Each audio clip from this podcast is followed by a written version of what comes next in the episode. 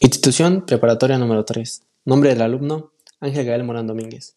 Nombre de la maestra, Gisela Yasmín Villarreal Sánchez. Asignatura, Ética. Manuel Mounier. La persona y el personalismo en la historia. La persona no es fácil de definir, es independiente en su ser que adquiere valores libremente. Vive en compromiso responsable y en constante conversión. La persona posee un valor absoluto que no debe subordinarse a nada, es un absoluto respecto de cualquier otra realidad material o social y cualquier otra persona. Jamás puede ser considerada como parte de un todo, familia, clase, estado, nación, humanidad. Nadie puede utilizarla como un medio. Dios mismo respeta su libertad. La civilización y la doctrina personalista son las que otorgan una verdadera primacía a la persona humana por encima de cualquier otro mecanismo material o económico. Estructuras del régimen personalista. La educación no debe formar súbditos del régimen, sino hombres capaces de pensar y de comprometerse con el futuro. No modelar al niño al conformismo de un medio social o de una doctrina de Estado, que no sea adaptable y que cumpla funciones sociales. La educación no es meramente esencial ni al ciudadano, ni al profesional, ni al personaje social. Tiene como misión formar seres capaces de vivir y comprometerse como personas.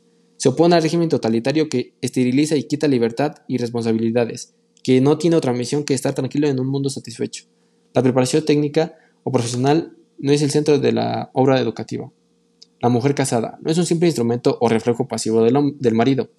No se refiere a la liberación en la industria, ni las tareas del hogar son indignas. Es ridículo que la mujer dependa del marido. Muchos matrimonios fracasan porque la mujer está preparada para lo mismo. El trabajo es una disciplina indispensable para la formación y equilibrio de las personas.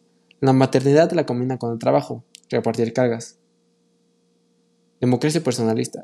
Conduce al desarrollo máximo de las personas. Es la exigencia de una personalización indefinida de la humanidad. Es buscar los medios políticos destinados a asegurar a todas las personas el, derecho al libre desarrollo y al máximo de responsabilidad. Friedrich Nietzsche. Mentalidad compleja. Influencia en Schopenhauer y Wagner. Se opone a toda corriente igualitaria, humanitaria y democrática. Afirmador de la individualidad poderosa. El bien máximo es la misma vida, que culmina en la voluntad del poder. El hombre debe superarse terminar en algo que está por encima del hombre. Modelos renacentistas, sin escrúpulos, sin moral, pero magníficas condiciones vitales de fuerza, de impulsos de energía. Moral de los señores y de los esclavos. Moral del Señor. Individualidad poderosa, superioridad vital, rigor para consigo. Moral de exigencias, afirmación de impulsos vitales. Moral de los esclavos. Débiles y miserables, degenerados, falta de confianza en la vida, valoran la compasión, humildad, paciencia, resentidos, se oponen a todo lo superior, valoran únicamente la vida fuerte, sana, impulsiva, voluntad de dominio, lo bueno, todo lo débil, enfermizo o fracasado, lo malo. Sentimiento moral. La voluntad opera irracionalmente sin fin ni objetivo. Crear por el simple hecho de crear es una aspiración sin fin y se devora a sí misma. A partir de aquí surge el famoso pesimismo de Schopenhauer. Arthur Schopenhauer. La vida en esencia es mala, insensata y satisfacción que desemboca en dolor. En su obra el, mundo como voluntad y representación, descubre la voluntad como realidad última. La voluntad es una fuerza vital, persistente, espontánea, de imperioso deseo. La inteligencia y la reflexión están siempre al servicio de la voluntad. La voluntad es sumamente activa y el intelecto se fatiga. Pero la voluntad nunca. La voluntad es la esencia misma del hombre. Es la causa universal del hombre y de las cosas. La voluntad es voluntad de vivir. La voluntad de vivir se manifiesta poderosamente en la voluntad de reproducción. Esta voluntad de vivir, de persistir, desemboca en el dolor y la insatisfacción. Los deseos son infinitos, la satisfacción es limitada. La voluntad de vivir es voluntad insaciable. La vida oscila como un péndulo entre el dolor y el aburrimiento.